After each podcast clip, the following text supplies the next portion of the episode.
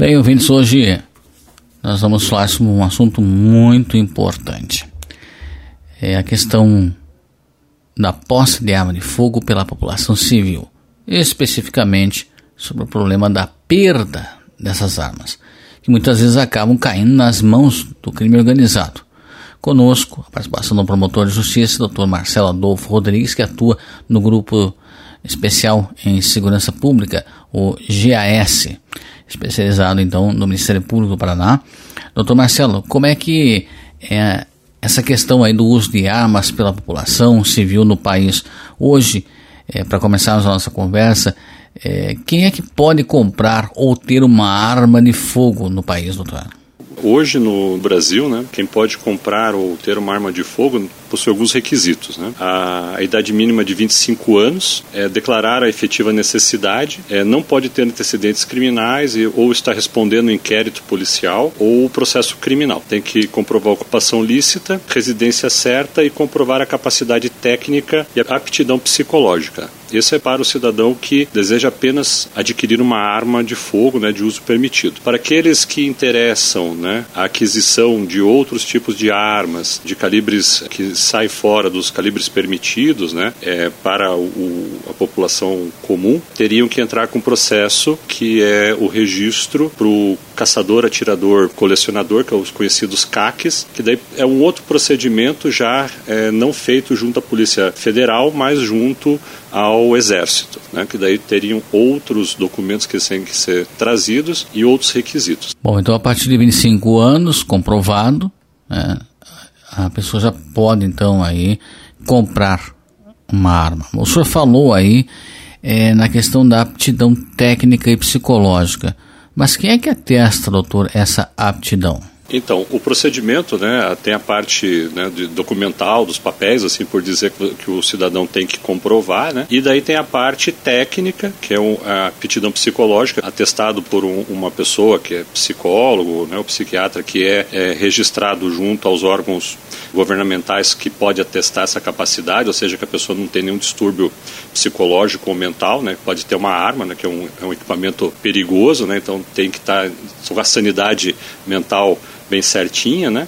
E também a comprovação técnica. A comprovação técnica é feita por meio de uma prova objetiva ali de X, ali de múltipla escolha, né? Que o cidadão vai ser questionado sobre o uso correto, como guardar a arma, uma série de coisas, né? E o uso, principalmente o uso adequado e seguro daquela arma. E também a capacidade técnica é aferida dentro do estande de tiro, também credenciado por um instrutor credenciado que vai avaliar se a pessoa tem condições de possuir aquela arma, né? Sem ter risco para ela ou para terceiros. Né? O mediante é feito lá um teste de disparos, né, pra, e daí vai ser aferido se ele tem essa capacidade para possuir essa arma. Certo, mas o senhor sabe dizer, doutor, aproximadamente quantas pessoas têm hoje uma arma de fogo regular no Brasil? Então, é, é, é uma questão complexa de dizer quantas pessoas, porque a gente tem a quantidade de número de armas, né? É, obviamente, é, os órgãos que tratam né, do registro, eles têm números mais seguros disso, né? mas a gente tem uma média né, que o segundo anuário brasileiro de segurança pública de 2021 é, diz que em 2020 havia mais ou menos 2 milhões 77 mil 126 armas registradas no Brasil, incluindo as armas pessoais de militares e profissionais de segurança pública. Só que esse número ele não reflete a quantidade de pessoas efetivamente, porque uma pessoa pode ter mais de uma arma né, na sua posse. E qual que é a diferença, doutor, então, entre a posse e o porte da arma? Por que o senhor falou aí é, da autorização para comprar a arma, não é para possuir a arma. Pode fazer com essa arma que ela comprou. Qual que é essa diferença, doutor? Em regra, aqui no Brasil, hoje as pessoas podem possuir uma arma, ou seja, ter ela dentro de casa ou dentro do ambiente do seu trabalho, né? escritório, comércio, né? devidamente registrada perante os órgãos da Polícia Federal, ou seja, daquele procedimento que eu falei anteriormente, ele pode ter essa posse da arma, possuir ela dentro de casa. Ela não pode sair com ela na rua, andar com ela na rua, ou seja, não pode portar, né? É, é residência da pessoa, né? Ou o local de serviço dele. Né? Ele tem que comprovar essa, esses dois requisitos. Né? Para transportar uma arma de um local para outro, né, a pessoa não pode sair portando ela, botar na cinta ou botar dentro do carro e sair com ela na, na rua. Né? A pessoa que só tem a posse de arma. Ela tem que ter uma guia de trânsito, que é pedido junto aos órgãos é, da Polícia Federal. É fácil, é tranquilo, entra no site, tem todo lá o, o pedido para fazer. E daí ele pode transportar, ah, vou, mudei de casa, né? Transporta essa arma com uma guia de trânsito para não ter problema né, com a polícia, eventualmente numa blitz, é parado, ser encontrado com essa arma e portando ela de forma irregular, né? Bom, então o porte são poucas pessoas que têm o porte, ou seja, a possibilidade de andar com a arma em qualquer lugar. O porte, ele, ele, ele é, pode ser concedido pela autoridade da Polícia Federal, só que tem que ter requisitos específicos para isso, né? tem que haver uma comprovada necessidade e não se confundir com o porte, né? o transporte de arma pelo caçador, atirador, colecionador, o CAC, né? que pode transportar, portar uma arma ali é, durante o, o seu deslocamento né? com o seu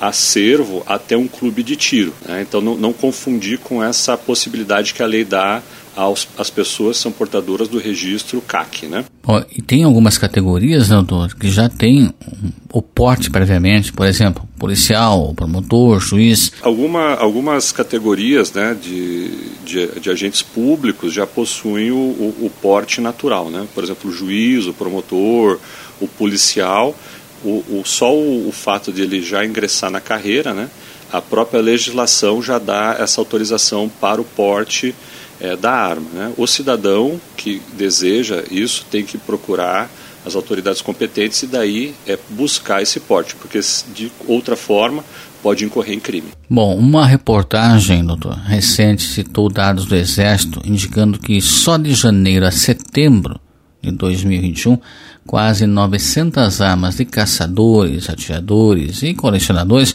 foram perdidas no país, ou seja, saiu da posse dos seus donos. A maioria delas foi roubada.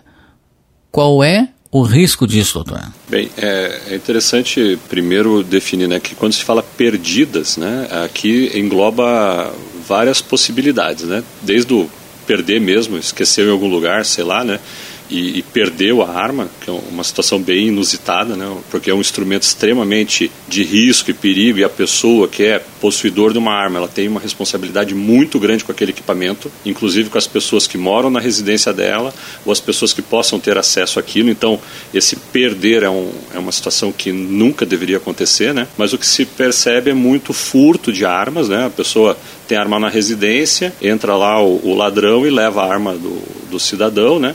ou roubo mesmo. Né? A pessoa está com a arma em casa e, e, entra lá o ladrão e rouba aquela arma mediante violência ou grave ameaça. A questão aqui, né, um dos principais argumentos, né, com essas armas aí, vamos usar esse termo perdidas, aí, furtadas ou roubadas, né, é, é, que isso facilitaria, né, os críticos da, da facilitação da compra de armas, é, eles dizem assim que isso aí facilitaria e resultaria num aumento, né, de arma na mão dos bandidos, né, que adquiririam essas armas aí é, de forma ilegal, né, é, das pessoas que subtraíram a arma das pessoas que possuíam essas armas, né. É, esses e os números parecem que reflete isso realmente é uma é uma grande preocupação né, da, das forças de segurança pública, né, essas armas que são é, retiradas da posse do legítimo proprietário e com certeza vão cair na mão de bandido. É, inclusive o próprio fato de ser um criminoso sabe que aquela casa tem armas e já vira alvo, né, Antônio? É, é, com certeza, né? É, é, um, é um dos equipamentos assim que o criminoso, o bandido mais deseja, né? Para o seu, é, pro seu, entre aspas, aí, trabalho, né? Então, se ele sabe que ali tem uma arma, ele vai visar mais, me parece que visaria mais aquela residência. Mas, doutor, existe algum tipo de controle das autoridades quanto a essa questão das armas perdidas, roubadas, desaparecidas? Então, o controle ele vai ser feito via boletim de ocorrência, né? Então, o importante é que se o cidadão que possui uma arma, né, seja é CAC, é caçador, atirador ou colecionador, ou seja, ou a pessoa comum que tem só o, sua, o seu registro de arma de fogo, em caso aí da, do, do extravio dessa arma, vamos dizer, seja por furto, roubo ou perda dessa arma, né, o proprietário deve imediatamente fazer um BO, comunicar à Polícia Federal, remeter a documentação toda que o site é, explicita lá, é bem tranquilo de fazer isso. E também, é, se é, for localizada essa arma, deve ser igualmente é, informada essa localização. É, então, o, esse controle ele vai existir por meio desse BO, então é importante que o cidadão não deixe de fazer essa comunicação e pela numeração da arma. O grande problema que se tem é que é, existem muitas armas que são é, lixada, raspada a numeração. E daí esse controle do, da recuperação dessa arma fica inviável. Né? Bom, doutor, tem uma coisa interessante que acontece. Pessoas que têm uma arma irregular em casa, às vezes, por exemplo, tem um revólver antigo lá de alguém da família que acabou ficando com a pessoa, uma questão de herança, por exemplo, é, e há muito tempo já e que a legislação era outra, inclusive, o que essa pessoa deve fazer se ela tiver em casa uma arma que não está regular, ou mesmo que seja, por exemplo, que está com numeração raspada?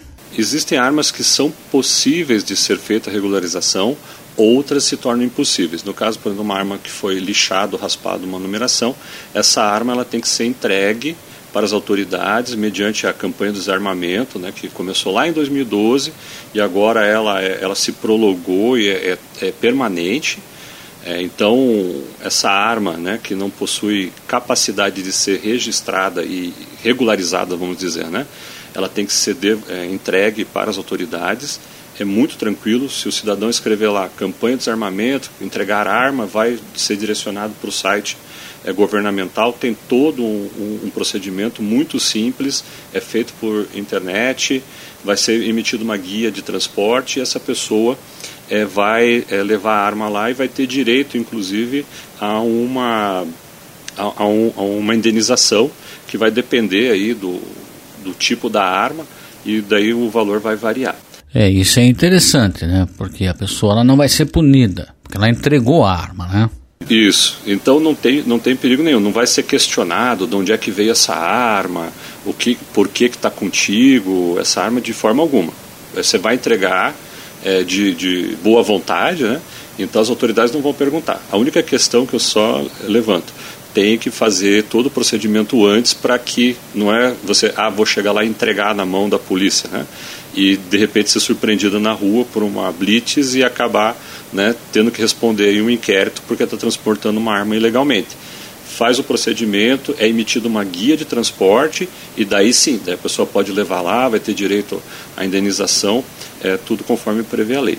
Se for uma arma que já tem registro né, na Polícia Federal e foi, né, ficou do, do avô ou do pai, né, de herança, alguma coisa assim, aí tem um procedimento que a Lei 9.847 é, é, explicita que daí vai ser feito o, o, a, o administrador da herança, né, vai providenciar a transferência dessa arma aí mediante alvará judicial e daí sim vai estar regularizado. Se a pessoa tiver então com uma arma irregular, mesmo nessa situação de herança, ela pode ser punida.